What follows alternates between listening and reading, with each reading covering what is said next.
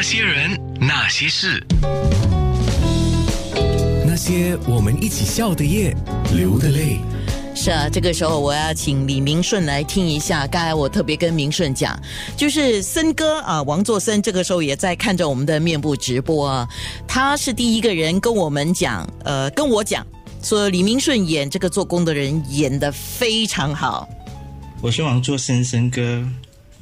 然后，嗯，看了六集做工的人，戏剧是很扎实精炼的。看六位演技精致的演员在互飙演技，口语的对白，甚至脏话都很接地气。嗯，像加长版的电影多过于像电视剧。然后李明顺首先让我最为惊喜的是台语口语那会靠的掌掌握，想必他在台语这一块他是下了不少功夫。更为细腻的注入是，呃，他很明显他增肥，然后身那个中年身中年男子身材，然后眼眼睛的那个职业伤害，可能偏红血丝这些，你你已经看到，嗯，阿启这个角色。的角色已经让李明顺塑造了一个是非常真实的呃肉体真身，然后从前半段向往发财，不停的在做白日梦，嗯，他演来丝毫不浮夸，而且其中一些很细腻的关怀和看似没脑的那种轻佻和不负责任，他的眼神有给戏。而且没有演的痕迹，这一点很厉害。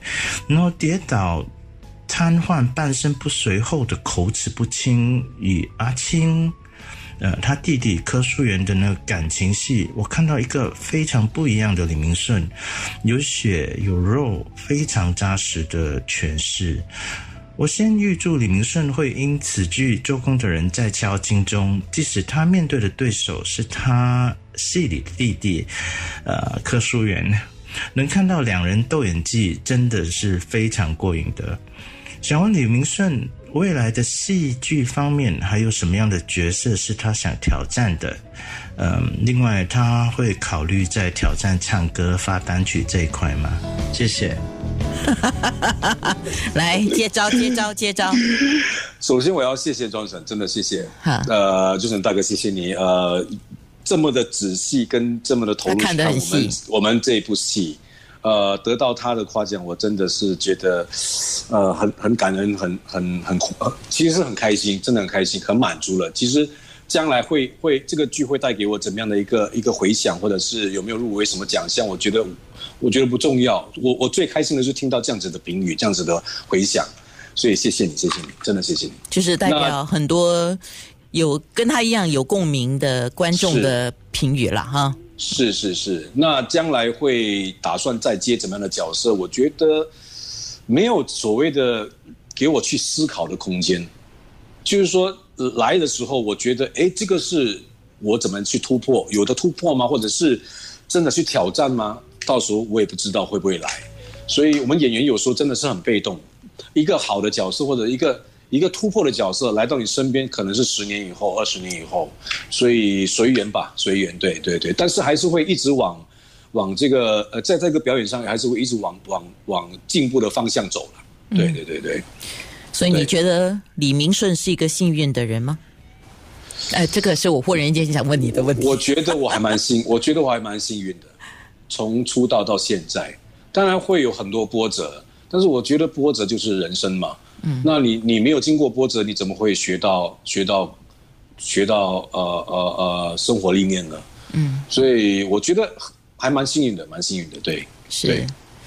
呃，庆康在八月中就要播出跟李明顺对谈《做工的人》这本书嘛，然后当然也提了一些其他东西，在九六三好 FM 播出啊，所以大家可以锁定啊，八月中就差不多要到了，还有半个月嘛？差不多，差不多啊。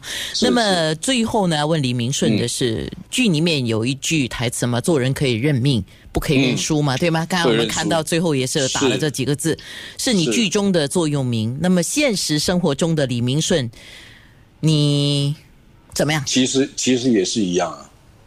我们不能够，我们可以我们可以接受我们的命运，我们可以接受我们的出生，但是我们不能不能接受，呃，你不去你不去奋斗。我觉得每个人生下来都是一定的，你是在哪个环境长大，你是在哪个家庭出生，这个就是你的命。我可以认命，但是我不能输，我不能认输，我还是要从那个。如果你出生在一个比较困惑的家庭的话，你要怎么样想办法脱离那个困，那个困境？嗯，那个就是不认输的感觉。对，嗯，对。你在做工里面，呃，做工的人里面讲的都是台语，对吗？多数了，百分之八十五啊。OK，好，所以这肯定没有办法在。在广播里面播了哈，所以面部直播的时候，我请李明顺来讲一句话来给大家加油啊！今天那些人呢，先是就是李明顺做工的人，然后陈淑桦的笑红尘送给你，谢谢，希望你潇洒，谢谢大家，谢谢安娜，哎，谢谢谢谢谢谢谢谢谢谢。那些事。